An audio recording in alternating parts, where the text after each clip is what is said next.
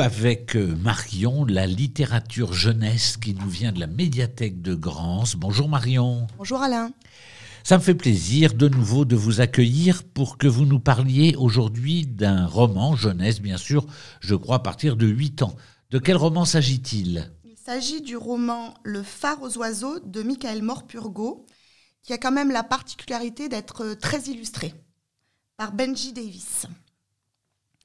C'est un livre qui raconte une magnifique histoire d'amitié.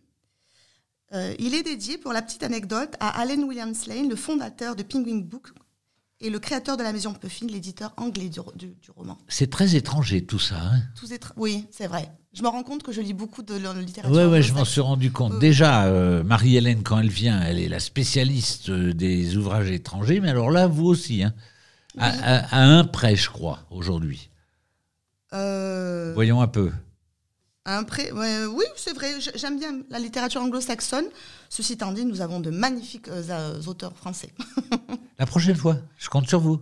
Promis. Littérature jeunesse française. Oui, oui, oui. Ta ta ta ta ta ta Oui.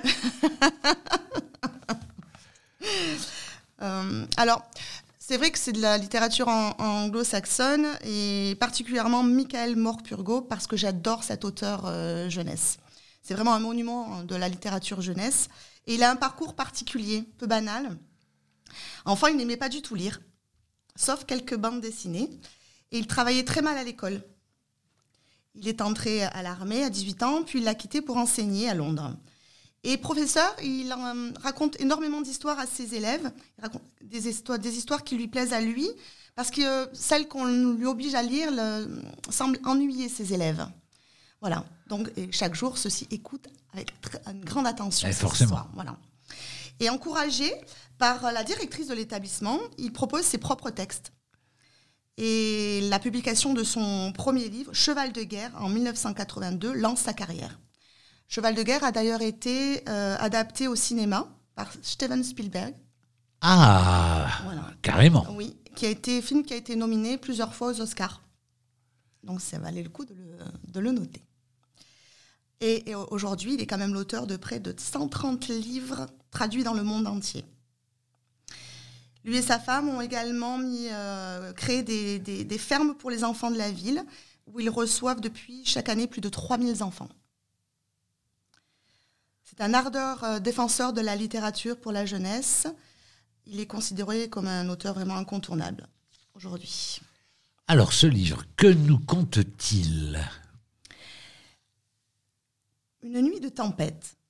Ben, le gardien du phare de l'île aux Macareux, aperçoit un bateau malmené par les flots déchaînés. Il saute dans sa barque pour porter secours aux passagers. Parmi eux se trouve un petit garçon qui n'est pas prêt d'oublier qui lui a sauvé la vie. Ce garçon, c'était moi, Allen, et cette rencontre allait être le début d'une incroyable aventure. Ouh là là, ça donne envie. Hein. C'est une très belle histoire d'amitié entre ce gardien de, phare et ce petit garçon, garçon Allen, qui fera tout, adulte, pour le retrouver. Je vais vous lire un petit extrait de ce, de ce très beau roman. Volontiers.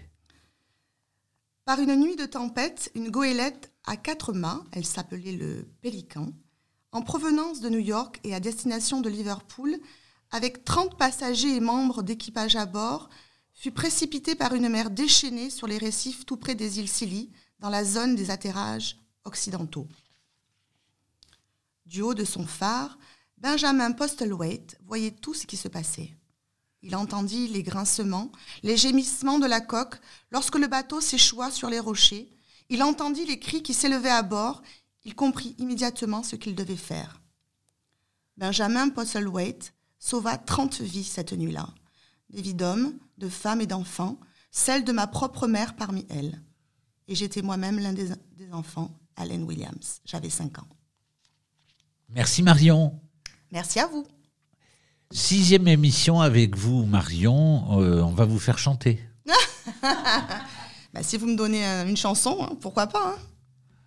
bah, Quel répertoire euh, euh, Quel répertoire Mon fils, ma bataille